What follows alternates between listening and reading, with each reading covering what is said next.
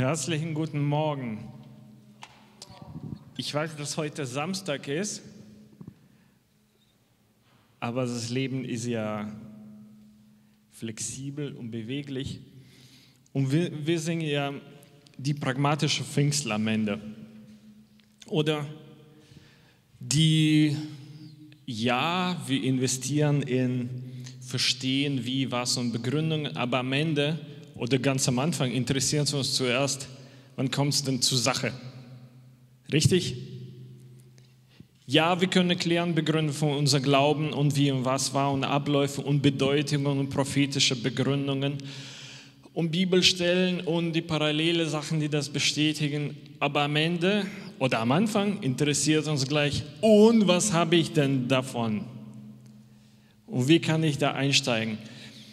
Und ja, wir Pfingstler, wir feiern Ostern traditionell auch äh, wie jede andere christliche Glaubensrichtung mit Donnerstag, Freitag, Samstag, was dazu gehört, Sonntag und Montag noch zusätzlich, wenn die Kraft bleibt. Aber eigentlich geht es um nur die eine einzige Sache, dass Jesus lebt. Und wenn mir jemand sagt, nee, du musst ein bisschen warten noch, es ist noch nicht reif. Äh, du, musst Jesus, du darfst Jesus noch nicht jubeln. Es ist noch irgendwas noch nicht passiert. Kalender sagt noch, äh, ja, es ist ja Samstag. Dann sage ich, äh, sorry, aber ich springe gleich da drauf. Und ähm, ich muss nachdenken über meine eigenen Kinder. Wir haben so ein Trampolin gekriegt, äh, unser erstes Trampolin in unserer Familie. Und baue ich den Trampolin auf und ja, da muss man natürlich auf einige Sachen achten und Reihenfolge und dies und das ist wichtig. Und es ist ein guter Moment, Kindern was über Physik erklären und, und äh, Sicherheitstechnik. Und das Einzige, was die Kinder interessiert, steht mein Fünfjähriger vor mir und fragt, darf ich da drauf? Und das Netz ist gar nicht drauf. Und dann mache ich zwei Federn noch, das ist nichts gespannt. Darf ich da drauf jetzt? Nee, du darfst noch nicht drauf. Und dann mache ich dieses Sicherheitsnetz drumherum. Darf ich da jetzt drauf? Das war's. Interessiert die einzige Sache. Und ich glaube, so sind wir auch. Ja, wir können Zeit nehmen für dies und das. Und wenn wir viel Zeit haben, sehr tief, gedankmäßig in jeder Sache, was Ostern, Osternfest angeht, wir können das machen. Die Fähigkeit haben wir dafür, Ressourcen haben wir dafür. Aber am Ende oder am Anfang ging es immer um die eine einzige Sache, dass Jesus lebt. Und also fühl dich nicht schlecht, ich werde dir jetzt aufrufen. Ich weiß nicht, wie macht ihr das? Einmal, dreimal, aber wenn ich sage an Ostern und normalerweise wäre das ein Sonntag und ich würde sagen, Christus ist auferstanden, was würdest du sagen? Und ich würde sagen, zweites Mal, Christus ist auferstanden. Und ich würde sagen, Christus ist auferstanden, auch wenn heute Samstag ist. Ja, und auch wenn Leute diese Aufnahme Woche später schauen, dann ist er immer noch auferstanden. Ich auch, genau. Und eigentlich letzte Woche können wir das gleiche sagen. Und vorgestern auch. Es ist nichts Tragisches passiert. Genauso am Weihnachten, der Christkind kommt nicht dann, wann wir das in den Kalender reinschreiben. Er ist schon einmal gekommen. Und darum geht es auch heute. Und das Lustige, ich habe auch dieser Weihnachtspredigt auch gepredigt und jetzt darf ich auch Osternpredigt predigen. Also ich sehe da persönlich sehr viele Parallele, was natürlich für mich alles viel leichter macht. Aber wir schauen natürlich ähm, die Sachen konkreter an. Was ist dann an Ostern passiert? Weil das nicht zu erwähnen und darüber nicht zu reden, ist ein bisschen seltsam. Ne? Ähm, was genau passiert ist. In allen Feinheiten und allen Betonungen und Bedeutungen für jede symbolische Sache können wir einfach nicht einsteigen, aber es gibt die ganze Menge davon. Was, was konkret passiert ist, Jesus hat seinen göttlichen Plan erfüllt. Das, wovon er sehr lange geredet hat, uns in die Bibel geschrieben hat, das, was er versprochen hat, das, was er seinen Jüngern gesagt hat, als er gelaufen auf diese Erde ist, das hat er erfüllt. Ostern, das war das Moment der Auferstehung von Jesus, wo man könnte sagen, okay, es ist tatsächlich passiert. Es ist geschehen. Und was haben wir davon? Jesus hat gemacht, dass alle Menschen diese Sündenvergebung, Vergebung Sündenneutralisierung und ewiges Leben in Gottes Reich haben können, wenn sie das wollen. Und ich habe am Weihnachten oder kurz nach Weihnachten äh, diese weihnachtliche Predigt gepredigt und äh, es ging ein bisschen um den Lamm, Opferlamm.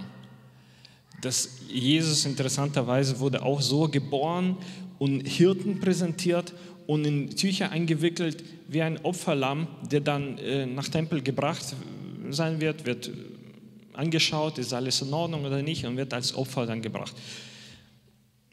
Und früher, jede jüdische Familie musste einen Lamm einmal im Jahr für die Sünde von dieser Familie bringen. Und dieses armes Lämmchen musste sterben und das Blut musste fließen. Einmal im Jahr, jedes Jahr, für konkret uns, für unser Haushalt, für unsere Familie. Und das nennt man Passafest oder Pessach. Das kommt aus der Zeit der Exodus, Auszug aus Ägypten. Wenn die Geschichte im Hinterkopf haben, ach ja, stimmt, da war doch was. Dieses Haushalt zu bewahren, dass, dass die Familie weiterlebt, sie mussten jetzt diesen Einlamm opfern und mit Blut markieren. Und das haben sie weitergetan. Das haben sie in dem Jahr und Jahr danach und weiter und weiter gemacht. Und was das erreicht hat, diese Lahmopfer, das hat, ich habe schon Weihnachten gesagt, das, dieses Blut hat die Sünde abgedeckt. Die Sünde ist nicht verschwunden ins Nichts, aber dieses, dieses Blut von dem Lamm hat die Sünde abgedeckt. Also wenn, je, wenn, wenn Gott da drauf schaut, er geht vorbei und sagt, hier ist Gerechtigkeit. Das Blut hat die Sünde abgedeckt. Und das war ein prophetisches Zeichen, was die Juden Jahr für Jahr gemacht haben. Die haben eigentlich, ohne das zu wissen, teilweise haben sie es so auch verstanden, aber nicht wirklich in, in die Essenz. Ohne das zu wissen, haben sie prophezeit, jedes Mal, das sie gemacht haben, es wird einmal ein Lamm kommen, der für alle stirbt, einmal. Und sein Blut deckt nur nicht, nicht nur versteckt diese Sünde für gewisse Zeit nur, aber er wäscht die weg. Die Sünde verschwindet, weil dieses Blut so teuer ist und es würdig. Das, was die Juden gemacht haben jedes Jahr, diese Lämmer geopfert haben, die haben prophezeit, das prophetisch handeln, es wird Jesus kommen, er wird sterben, er wird sein Blut vergießen und damit wird bezahlt. Damit wird es für immer bezahlt. Und das Interessante für uns alle, nicht nur für die Leute, die dort in Israel gelebt haben, aber für alle, die ganze Welt, alle in der Zukunft.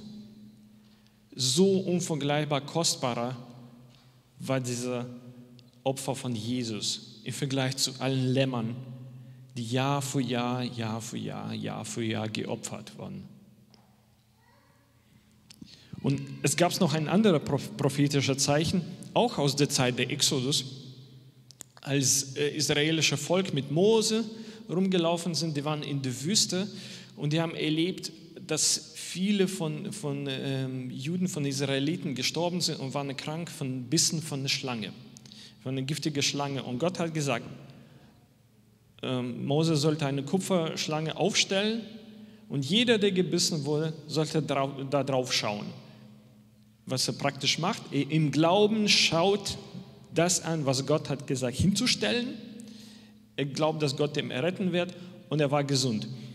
Und was Jesus dazu sagt, er selber in Johannes Evangelium 3, kennt jeder, das Johannes Evangelium 3,16, aber kurz davor, Johannes Evangelium 3,14, 15 und 16. Und wie Mose in der Wüste die Schlange erhöhte, so muss der Sohn des Menschen erhöht werden und mit dem Erhöhtwerden, ähm, wir können gleich meinen, ja, erhöht im Positiven. Jesus meinte, so wie die Schlange in der Wüste wurde erhöht, so auch Jesus Christus auf dem Kreuz sollte erhöht werden. Und da drin ist nichts Schönes, Positives, dass alle ihm anschauen, also ein Schauopfer. Und er war tatsächlich auch Opfer. So muss der Sohn des Menschen erhöht werden, damit jeder, der an ihn glaubt, nicht verloren geht, sondern ewiges Leben hat. Klingt schon bekannt, ne? Damit jeder, der an ihn glaubt, wie an diese Schlange, mussten die Israeliter schauen, so müssen jeder von uns an Jesus auf dem Kreuz schauen und daran glauben, dort drin ist unsere Rettung. Da ist die Lösung für mich. Und dann kommt der Vers 16. Denn so sehr hat Gott die Welt geliebt, dass er seinem eingeborenen Sohn gab, damit jeder und nicht jeder Jude, jeder Samariter, jeder Nachbarschaftsvolk, aber jeder, und bei Gott jeder heißt wirklich jeder. Das sind auch alle Volksgruppen, die wir gar nicht wissen, die wir unsere Ignoranz gar nicht wahrnehmen. Das sind alle Menschen, alle Menschen, die vor uns waren, alle Menschen, die nach uns leben werden, inklusive unserer Kinder, unserer Enkelkinder und so weiter. Damit jeder, der an ihn glaubt, und das ist die einzige Voraussetzung, nicht verloren geht, sondern ewiges Leben hat. Ich kann gar nicht begreifen, die, äh, ja, man sagt auf Englisch Scale, wie, wie dieses Ausmaß von die Lösung, die Israeliten gegeben wurden damals. Hier ist ein Lamm, ein konkretes Prozedere, du machst dies und das, okay, alles läuft. Äh, das ist der logistische Aufwand dazu. So viele so viel Tiere brauchen wir. Man, man, muss einmal im Jahr nach Jerusalem laufen. Und es ist alles mehr oder weniger okay. Wir folgen Gott so, wie er das wollte. Und wir sind gerecht vor Gott. Hm? hat mit sich sehr viele technische Probleme und Schwierigkeiten. Und dann plötzlich kommt Jesus rein ins Bild und er löst das Ganze mit einem Schlag. Es ist für alle, für immer bezahlt. Die einzige Voraussetzung, glaub einfach an mich. Glaub, dass diese Opfer was wert ist. Glaub, dass diese Opfer, dass Jesus an dem Kreuz hängt und blutet für dich, dass es, dass es was Kostbares war dass es zählt. Das war's. Da ist nur logistischer Aufwand für uns jeder, für, für uns Sünder. Und da ist die einmalige Lösung für alles. Unvergleichbar. Und das ist das, was wir feiern. Und wir warten nicht bis zum Ostern und wir werden auch nicht bis nächstes Jahr Ostern warten, bis wir das feiern. Eigentlich feiern wir das jeden Tag. Ob das uns bewusst ist oder nicht, manchmal machen wir es bewusst.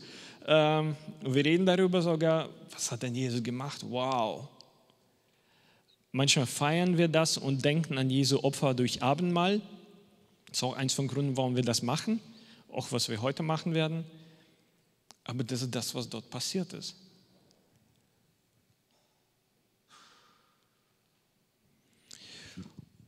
Und wir haben diese Serie angefangen über Jesus. Über Jesus. Heute ist Thema Jesus, der Auferstandene. Und mir war es wichtig, zu selber auch ganz konkret reinschauen. Der auferstandene Jesus. Und auch euch möglichst viel davon weitergeben. Was für eine Person ist Jesus? Und ganz konkret, der auferstandene Jesus, der nicht mehr begrenzt in dem ist, was er halt machen muss, in dem Leib, was er hatte, als er dort in Israel war. Was für eine Person ist Jesus? Um, und mir ist das so wichtig, dass egal was wir machen, egal wie wir in, in Gottesdienst dienen oder in egal welche christliche Veranstaltung, wenn wir von Jesus reden, wenn wir von Gott reden, wenn wir über seine Person sprechen, dass wir über ihn so sprechen, dass wir wahrnehmen, er ist auch da. Er ist auch dabei. Und ich spreche über ihn gerade. Und das ist einer der größten Fehler, die wir machen können, uns, uns erlauben, diese gewisse Routine von Gott zu sprechen, Gott erklären und so tun, als er nicht dabei ist. Das macht was mit, mit dir. Das macht was mit deiner Beziehung mit Jesus. Das macht was mit dem, wie viel von dem Jesus kannst du weitergeben. Aber ich möchte, dass wir alle wahrnehmen, Jesus ist dabei und wir sprechen über Jesus. Was ist das für eine Spannung in der Beziehung? Ich habe eine Bibelstelle, eine sehr lange Bibelstelle gebracht, die, wo ich da eigentlich nichts rausnehmen könnte, weil alles total spannend ist. Und die Rede darüber, wie der auferstandene Jesus sich offenbart, wie er sich zeigt. In Lukas 24, kannst du gleich äh, Lukas 24 aufschlagen und wir, wir werden lesen von Vers 13 bis 36. Lukas 24 von Vers 13 bis 36. Und das, das war alles direkt nach dem Moment der Auferstehung. Und siehe, zwei von ihnen, die Jüngern Jesu, siehe, zwei von ihnen gingen am selben Tag zu einem Dorf namens Emmaus, das von Jerusalem 60 Stadien entfernt war. Und sie redeten miteinander von allen diesen Geschehnissen. In dem Sinne, dass Jesus wurde festgenommen, getötet und jetzt liegt er im Grab. Und dann die Frauen sagen, er ist auferstanden. Und was, was wird mit uns jetzt sein? Äh, wir müssen uns verstecken. Vielleicht werden wir die Nächsten sein, die festgenommen sein werden. Alles sehr aufregend. Und die besprechen das. Und es geschah, während sie miteinander redeten und sie besprachen. Da nahte sich Jesus selbst und ging mit ihnen. Also, das ist das Erste, was von Jesus erleben. Er kommt auf sie zu stellt sich dazu, so unauffällig, und läuft mit ihnen weiter. Was sagt er das über Jesus? Ihre Augen aber wurden gehalten, dass sie ihn nicht, erkannten, nicht erkannten. Und er sprach zu ihnen, was habt ihr unterwegs miteinander besprochen warum seid ihr so traurig? Da antwortete der eine, dessen Name Kleopas war, und sprach zu ihm, bist du der einzige Fremdliche in Jerusalem, der nicht, nicht erfahren hat, was dort geschehen ist in diesen Tagen? Alle wissen, was da los war. Und du stellst Fragen? Und er sprach zu ihnen, was? Was ist denn geschehen? Sie sprachen zu ihm, dass mit Jesus, dem Nazarener, der ein Prophet war, mächtig in Tat und Wort von Gott und dem ganzen Volk, wie ihn unsere wie ihn unsere obersten Priester und führenden Männer ausgeliefert haben, dass er zum Tode verurteilt und gekreuzigt wurde. Wir aber hofften, er sei der, welcher Israel erlösen sollte. Und damit meinten sie politisch befreien von der Macht von Römer. Total spannendes Thema, weil Jesus hat mehrmals denen schon geantwortet. Wird er das machen, wird er das nicht machen? Und die haben es ständig angesprochen und die haben immer noch nicht verstanden. Wir haben hofften, er sei der, welcher Israel erlösen sollte. Und das hat er nicht gemacht. Jetzt ist er tot, jetzt ist seine Leiche verschwunden. Was wird dann mit unserer schönen Republik, mit unserer Unabhängigkeit? Ja, bei all, alledem ist heute schon der dritte Tag, seit dies geschehen ist. Zudem haben uns auch einige Frauen aus unserer Mitte in Verwirrung gebracht. Sie waren am Morgen früh beim Grab, fanden seinen Leib nicht, kamen und sagten, sie hätten sogar eine Erscheinung von Engeln gesehen, welche sagten, er lebe. Und etliche der unseren gingen hin zum Grab und fanden es so, wie es auch die Frauen gesagt hatten, und ihn selbst aber haben sie nicht gesehen. Also wer weiß. Und er sprach zu ihnen, Jesus, O ihr Unverständigen, wie ist doch euer Herz träge Ganz nett ausgedrückt. Wie ist doch euer Herz träge zu glauben an alles, was die Propheten geredet haben? Euer Herz träge. Das ist ganz schön nett ausgedrückt. Musste nicht der Christus dies erleiden und in seine Herrlichkeit eingehen? Und er begann bei Mose und bei allen Propheten und legte ihnen in allen Schriften aus, was sich auf ihn bezieht. Also er hat dann die Schrift ausgepackt. Er sagt, schau mal, hier sagt der Prophet Jesaja. Hm, hm, hm, und hier, und hier, und die gehen und er erklärt und erklärt und erklärt und erklärt und erklärt. Was er schon mal gemacht hat übrigens. Bei den gleichen Menschen. Und sie näherten sich dem Dorf, wohin sie wanderten. Und er gab sich den Anschein, als wollte er weitergehen. So getan hat, naja, dann tschüss. Und sie nötigten ihn und sprachen, bleiben bei uns, denn es will Abend werden und der Tag hat sich geneigt. Und er ging hinein, um bei ihnen zu bleiben.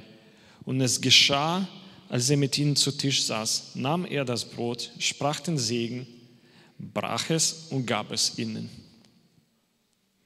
Da wurden ihnen die Augen geöffnet und sie erkannten ihn erst dann.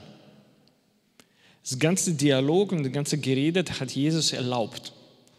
Jesus erlaubt, er hat ihnen alles geantwortet, alles erklärt, Zeit genommen.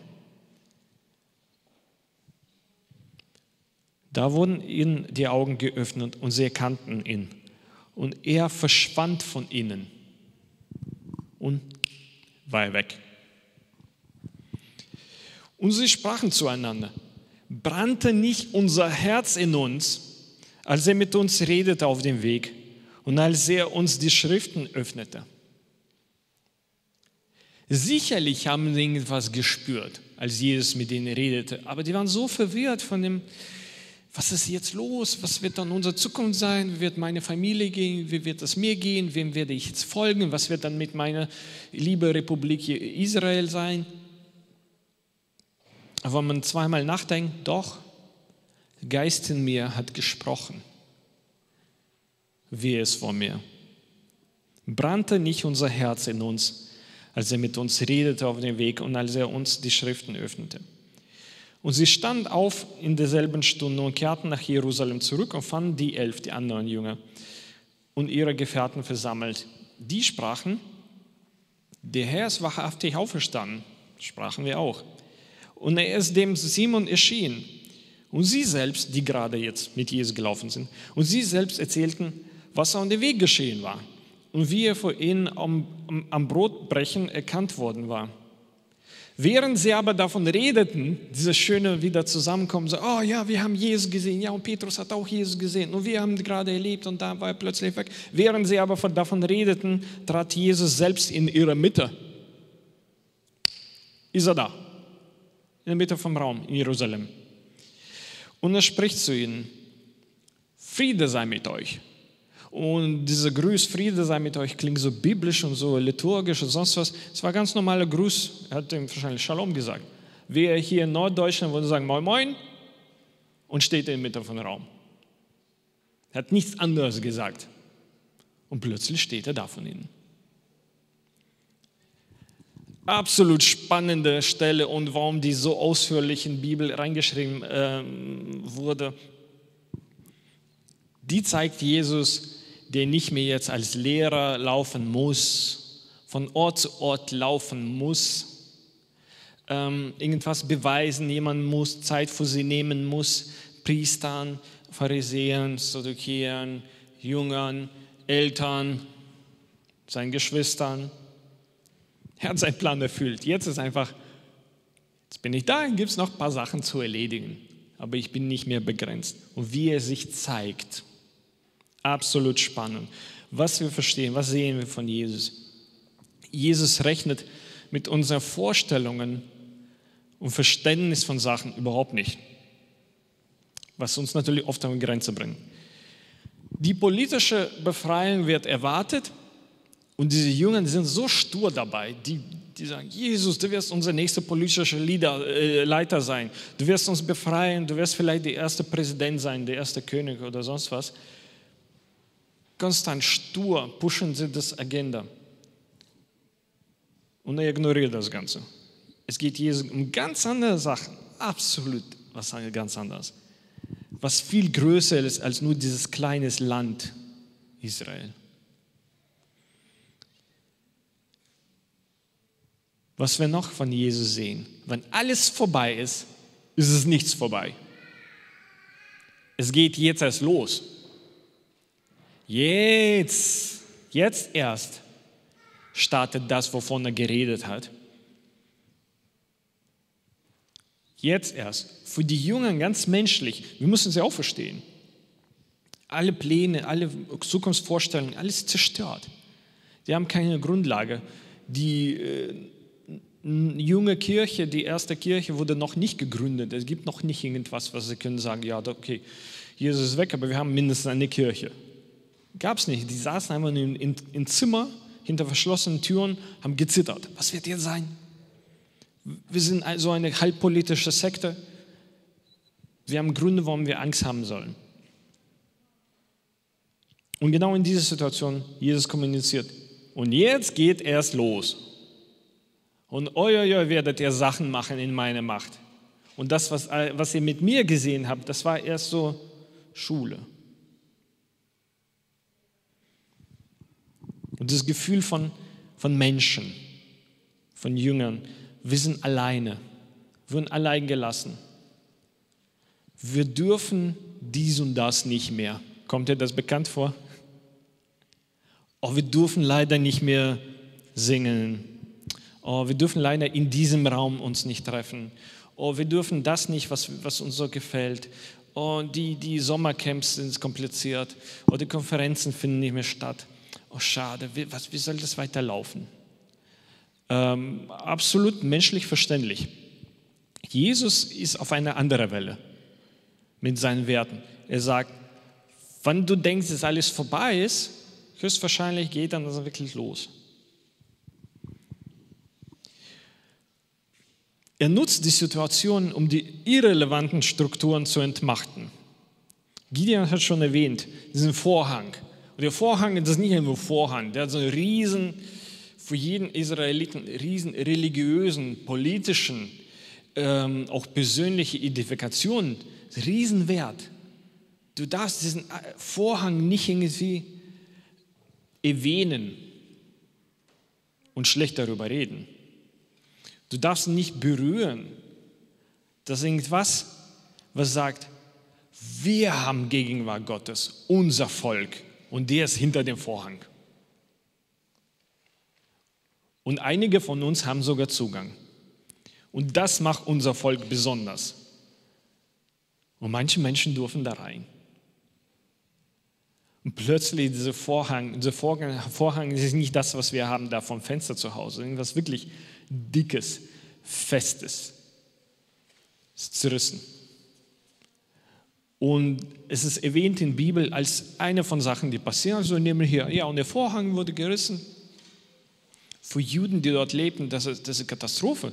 Das könnt ihr vergleichen mit Amerikanern, die jetzt Freiheitsstatue explodiert und die denken, was soll jetzt sein?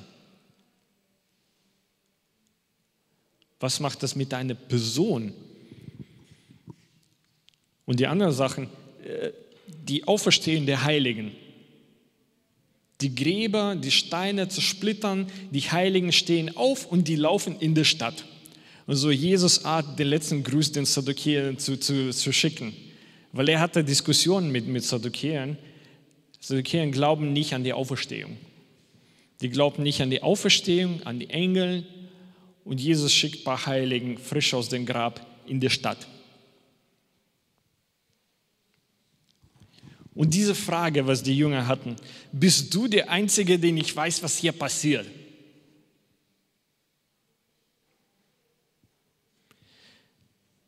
Die haben Angst von Priestern, von eigenen Leuten, aber die, die Macht haben, von Römern, die einmal Mörder sind. Vielleicht haben wir Angst von Corona und die ganze Situation, was da mitkommt die Regelungen, Verstöße, was wir alles nicht dürfen, was wird alles in Zukunft nicht gehen, was wird mit normalen Dienst sein in der Zukunft. Hm. Bist du der einzige Jesus, der nicht weiß, was hier los ist in Deutschland? Dann können wir dir erzählen, Jesus. Übrigens, wir können dies nicht mehr und wir können das nicht mehr und dieses wird uns nicht erlaubt und wer weiß, wann die vierte Sache jetzt losgehen wird. Jesus weiß das nicht, Ich muss darüber nachdenken, plötzlich kam mir, ja, ähm, aber so Jesus haben wir schon erlebt. In den Evangelien früher, als er im Boot schläft und die Jünger, die sind in Panik. Und das sind die äh, Leute vom Fach.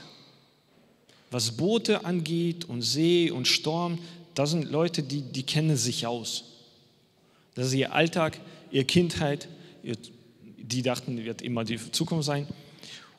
Und sie kommen nicht klar mit der Situation. Die sagen, Jesus, fertig, wir sterben. Was machst du hier? Warum schläfst du hier? Wie kannst du das überhaupt sein? Und ich glaube, von der ganzen Situation, die dort in der Bibel äh, beschrieben wird, wir können das verstehen, dass die Jünger, die unterstellen sogar Jesus seine Haltung eher. Nicht, dass, oh Jesus, wir sterben, so, so ein Unfall, aber Jesus, wie, wieso machst du, warum hast du so eine Einstellung? Warum bist du so entspannt dabei? Wie kannst du überhaupt dabei schlafen? Hätten wir dich nicht geweckt, würde es überhaupt gar nicht wahrnehmen. Jesus, wenn wir dir nicht erzählen, was hier bei uns im Land passiert, bist du überhaupt da? Siehst du nicht? Das geht doch gar nicht. Ich bin vom Fach, ich verstehe, bin ausgebildet und das geht nicht mehr. Das ist die Grenze. Ende. Und Jesus steht auf und sagt zum Meer, still, sei still. Und plötzlich ist alles vergessen. Oh, Jesus, unser Held, er ist so schön und so nett.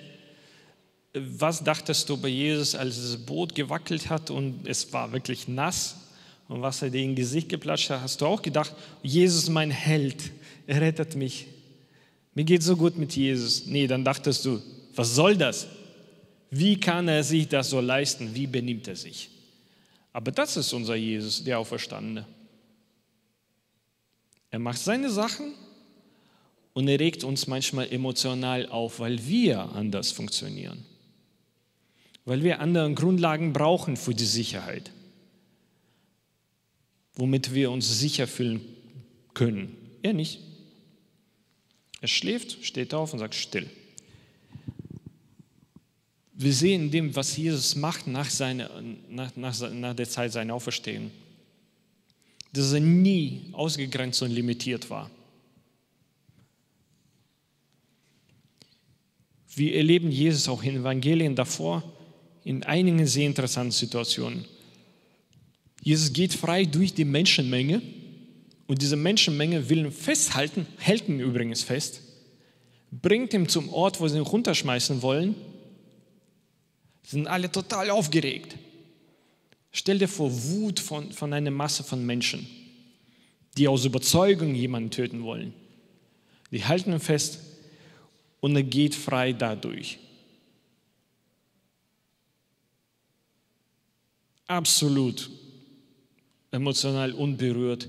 Und es steht in der Bibel, in manchen Übersetzungen wird sogar das so betont. Und er geht seinen Weg weiter.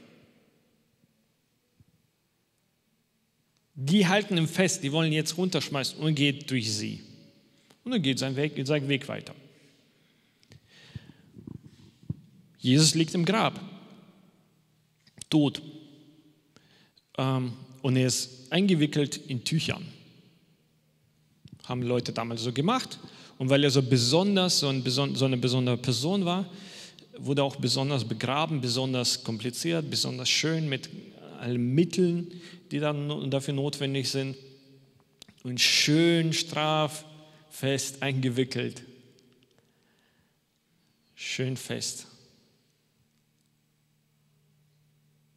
Er hat sie befreit. Steht sogar in der Bibel. Und das Gesichtstuch wurde schön zusammengelegt an die Seite gelegt.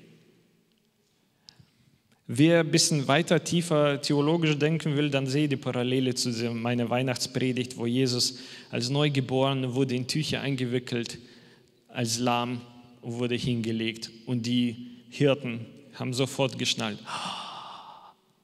worum es geht. Und er war frei von Tüchern im Grab. Geht mehrmals nach seiner Auferstehung durch die Wände und geschlossene Türen. Die Bibel, äh, Bibel sagt nicht, dass er geht durch die Wände. Die Bibel sagt nur, in dem Raum, die Türen wurden verschlossen und plötzlich steht er in der Mitte und plötzlich verschwindet er. Wie genau, das ist ja absolut egal. Aber er erscheint und verschwindet. Sind die Türen da? Sind sie nicht da? Hat gar kein Problem damit. Nichts kann ihn limitieren. Nicht Menschen, nicht Objekten, nicht irgendwelche Strukturen, nicht Konzepten, nicht die Regeln, nicht die Gesetze, nicht unsere Ängste, nicht unsere Vorstellungen. Seine Haltung. Das Spannende ist, dass wie, wie er Sachen macht und wie er reagiert und was er so betreibt, nicht unbedingt ist immer beeindruckend oder spektakulär. Manchmal total unauffällig, Wenn dir jemand zweites Mal nicht sagen will, hör mal, hast du mitgekriegt, was Jesus gerade gemacht hat? Du wirst es vielleicht gar nicht mitkriegen. Irgendwie ganz natürlich will ich so ein Wort nutzen, das zu beschreiben, was eigentlich übernatürlich ist. Das ist ja das Spannende bei Jesus. Er macht übernatürliche, unmögliche Sachen. Er macht die auf die Art und Weise, die ganz natürlich erscheint. So ganz ohne Aufregung. Und das ist das, was Leute verwehrt schon, schon damals hat und jetzt immer noch. Dass, ähm,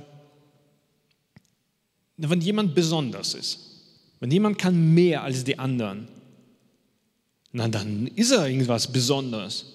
Dann stellt er sich auch so hin ne? und feiert sich so. Und Apostel Paulus schreibt in 1. Korinther, so wie Apostel Paulus Jesus erlebt hat, während nämlich die Juden ein Zeichen fordern, na zeig uns, beweis was, zeig uns was Übernatürliches, komm, gib die Prophezeiung. Und die Griechen Weisheit verlangen, erklären uns das, begründen uns apologetisch, philosophisch. Verkündigen wir Christus den Gekreuzigten. Ein Mann, der getötet wurde. Den Juden ein Ärgernis, den Griechen eine Torheit. Weil die sagen, was? Dein Leiter, ja, der wurde festgenommen, der wurde getötet und deswegen, der sagt, dass deine Bewegung, deine Glaubensrichtung, dass irgendwas überhaupt Sinnvolles ist. Das ist doch Ende. So schwach ist er doch, dass er sich hingegeben hat. Wenn du meinst, der so übernatürlich stark, aus welchem Grund sollte er sich so erniedrigen lassen? Könnte man das nicht ein bisschen auf eine so elegantere, noblere Art und Weise sich opfern? War Jesus nicht wichtig? Er hat das ganze Dreckige durchgezogen. Er hat das Ganze provoziert, was aus den Menschen, die ihn hingerichtet haben, die tiefste tierische Emotion rausgeholt hat. Sie haben gespuckt, geschlagen, erniedrigt. Das war sein Weg. Gesagt, das passt mir. Und dann mit so einer Nachricht musst du zu Völkern gehen, die überzeugt sind von Autorität, von charismatischer Ausstrahlung, von Schönheit, von schöner Rhetorik. Das ist doch Quatsch. Und Paulus sagt, genau das predigen, dieses Quatsch. Was die Juden nicht akzeptieren können und was für Griechen irgendwie. Hä? Denn das Törichte Gottes ist weiser als die Menschen. Und das Schwache Gottes ist stärker als die Menschen. Sogar das, wo Jesus zeigt sich total so unbeeindruckt. Er ist ihm vielleicht nicht aufgefallen. Oh Jesus, das mit dem Boot hast du nicht gesehen, hast du Wettervorhersage nicht geschaut. Du hast doch Mittel in die Zukunft sehen. Sogar wo wir sagen, ja, das war ein schwacher Moment Gottes, aus irgendwelchen Gründen hat er da irgendwie da durchgelassen. Sogar das ist für uns unerreichbar. Niemals. Durch ihn aber seid ihr in Christus Jesus, der uns von Gott gemacht worden ist zur Weisheit, zur Gerechtigkeit, zur Heiligung und zur Erlösung, damit es geschehe, wie geschrieben steht. Wer sich rühmen will, der rühme sich des Herrn. Erstmal, Jesus zeigt uns ein Beispiel, wie er sich benimmt, wie er Sachen macht und dann sagt, und du folge mir und du sei begeistert von so einem Leiter, der erstmal, ja, was soll man da so begeistert sein?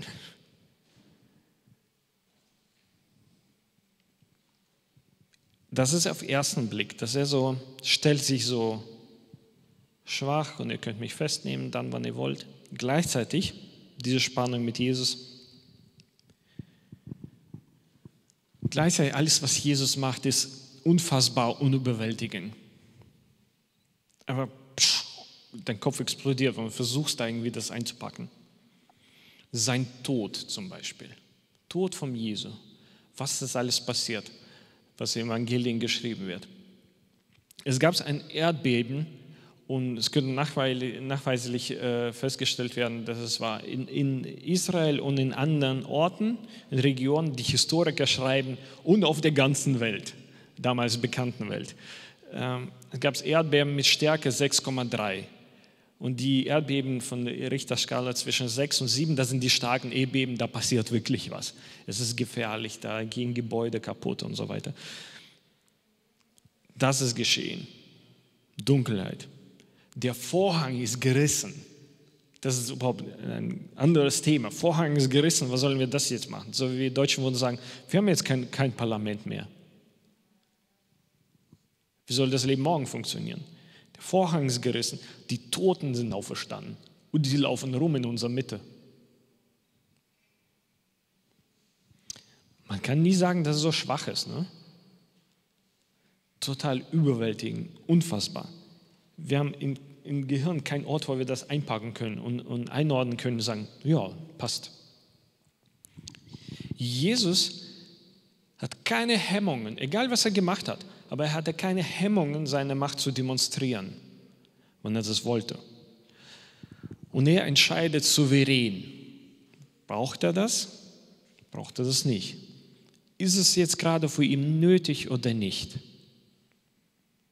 Also die ganze Geschichten, ja, Jesus hat dies und das damals gemacht.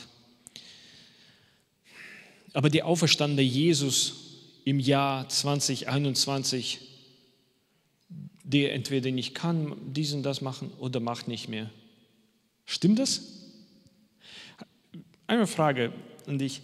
Hast du mal bei dir, in deinem Leben, in deinem Körper, eine wirklich unfassbare, unerklärbare Heilung erlebt. Einfach nur Hand. Aus Interesse. Gab's? Gab's, ne? Ja, ich kann auch Organe in meinem Körper erwähnen, die einfach, die wurden hingerichtet. Und die sind gesünder als gesunder Mensch. Hm. Und Jesus macht das einfach irgendwie. Manche von Heilungen sind spektakulär, Manche überhaupt nicht. Manche von meinen Heilungen habe ich mitgekriegt nur aus dem einzigen Grund, dass ich zu Arzt gegangen bin, zum normalen Checkup und der sagt, hör mal, das Ding ist weg. Und ich sage, hä? Aber ich habe nicht mitgekriegt, dass Jesus was gemacht hat, aber er hat was gemacht. Hast du mal in deinem privaten Leben prophetisches Leben erlebt? Und damit meine ich alles, was Menschen nicht wissen könnten, was offensichtlich nur Gott weiß. Gab es sowas in deinem Leben irgendwann?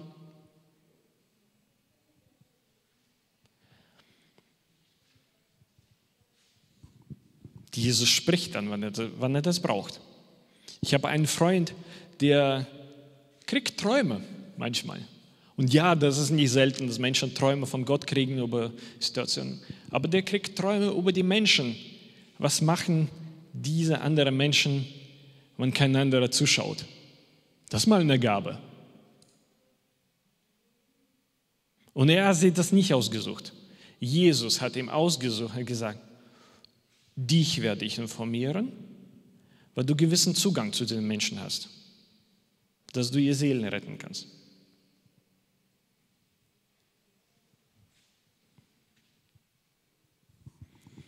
was wir von Jesus sehen, wie er ist, er ist immer mitreißend, er ist nie langweilig.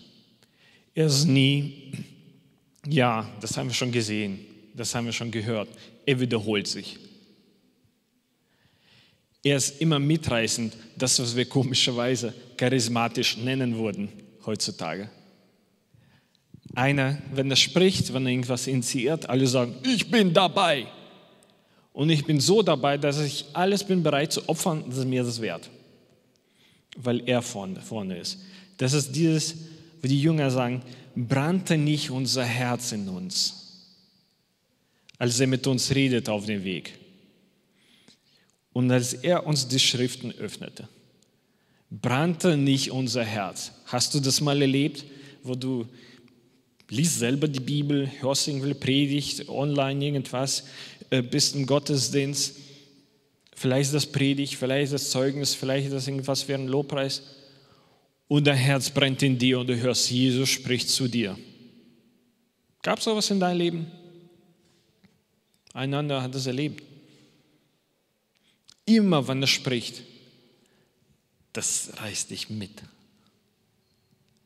Du sagst, wow, ja, jetzt weiß ich, wo ich alles, was ich habe, investieren kann. Und wir kennen aus, aus 20. Jahrhundert äh, damals diesen erfundenen Begriff cool, was schon langsam in allen Sprachen sich verteilt hat. Ähm, das, äh, und ich glaube, eine von den größten so Entwicklungen in der Denkweise von Menschen. Ähm, dass es wie einem beschreibt, der gewisse Souveränität hat und gleichzeitig unaufgeregt, kühl bleiben kann und das ist beeindruckend für anderen. Und das äh, wurde als was Positives definiert und das ist jetzt Grund, als äh, wie soll man das irgendwie nachmachen und jeder will cool sein, nicht wahr? Äh, heute wahrscheinlich ist dieses Wort schon veraltet, denke ich so. Ne? Da gibt es so krassere Worte. Ähm, aber mit Jesus ist das nicht das. Das ist ziemlich das Beste, was Menschheit produzieren könnte in, in, in, in die Philologie und Wortenentwicklung zu beschreiben irgendwie. Aber Jesus ist da weit, weit, weit drüber, weil das, was wir cool nennen, oft ist basiert auf die Ablehnung, auf dem ich habe Angst, mich wirklich zu zeigen, wie ich bin. Also ich überspiele vieles. Ähm, ich bin nicht kompetent und ich tue so nur das, ja, ja, schon, schon cool. Das ist für mich zu lästig. Bei Jesus äh, ist andersrum. Er ist mega kompetent. Er ist überkompetent und er ist souverän, er ist allmächtig. Und das ist der Grund für seine Haltung, warum er ruhig sein kann. Wenn wir denken, es brennt, es brennt, es brennt, es brennt. Und wie wird es nun jetzt sein? Und was wird jetzt passieren? Und Jesus, und wie soll denn deine Kirche jetzt überleben? Merkst du es nicht? Und seine Begründung so entspannt zu sein, ist nicht in dem, dass er sich zurückzieht und will einfach seine Schwäche nicht zeigen und er bespielt irgendwas. Eben aus dem, er weiß, wie die Zukunft aussieht und er weiß, was er macht. Und das ist meine Frage an dich und das haben mich selbst gefragt. Heute, hier und jetzt. Dieser auferstandene Jesus, ist es irgendeine Person für dich, die ja damals vor 2000 Jahren oder ist es die Person vor dir hier und jetzt in deinem Leben, in deinem heute Morgen, in deinem Morgen am Samstagmorgen beim Frühstück, in deinem Montag, an deinem Dienstag? Ist es jemand, und so sage ich das, jemand, ist es eine Person, die du in deinem Leben erlebst? So ein auferstandener Jesus, der nicht mehr irgendwelche Grenzen hat, der einfach sein Ding macht, was nicht immer für uns verständlich ist, aber offensichtlich macht er was. Und du kannst sagen, beschreib mir diese Person und du kannst sagen, Jesus, der Auferstand Jesus in mein Leben, der ist sehr lebendig. Der ist nicht langweilig. Der ist nicht trantütig. Der ist nicht tot. Der hängt nicht am Kreuz. Der ist nicht gewickelt in Tücher und sagt, mm, mich gibt es zwar, aber ich kann nichts tun. Meine Hände sind gebunden. Oder du kannst sagen, Jesus, mein Leben ist sehr lebendig. Er ist mächtig. Er ist sehr aktiv. Er schaut nach Möglichkeiten, wo er was machen kann. Und er ist sehr entschieden. Er versucht nicht. Er probiert nicht rum. Er geht gleich zur Sache. Er weiß, was er machen will. Er weiß, was er als nächstes machen wird. So ein Jesus, wenn du liest in der Bibel, so ein, der souverän durch die Wände geht, die alle Grenzen übersteigt, die nicht notwendig sind, die, die nichts produzieren, durch die alle Mustern, die veraltet sind. Und mit dieser Haltung, ohne daraus großes Ding zu machen. Und du, und du liest diesen Text und sagst, ja, das ist der Jesus, den ich erlebe in meinem Alltag. Die immer mal, so ganz so nebenher, diese übernatürliche, unfassbare Sachen macht in dein Leben, im Leben von deinen Geschwistern. Wenn du jede einzelne Sache auspacken würdest und die Bedeutung von, von dieser Sache machen, versuchen würdest, du kannst nicht fassen. Wie ist das möglich? Und er macht es so nebenher, hier und da.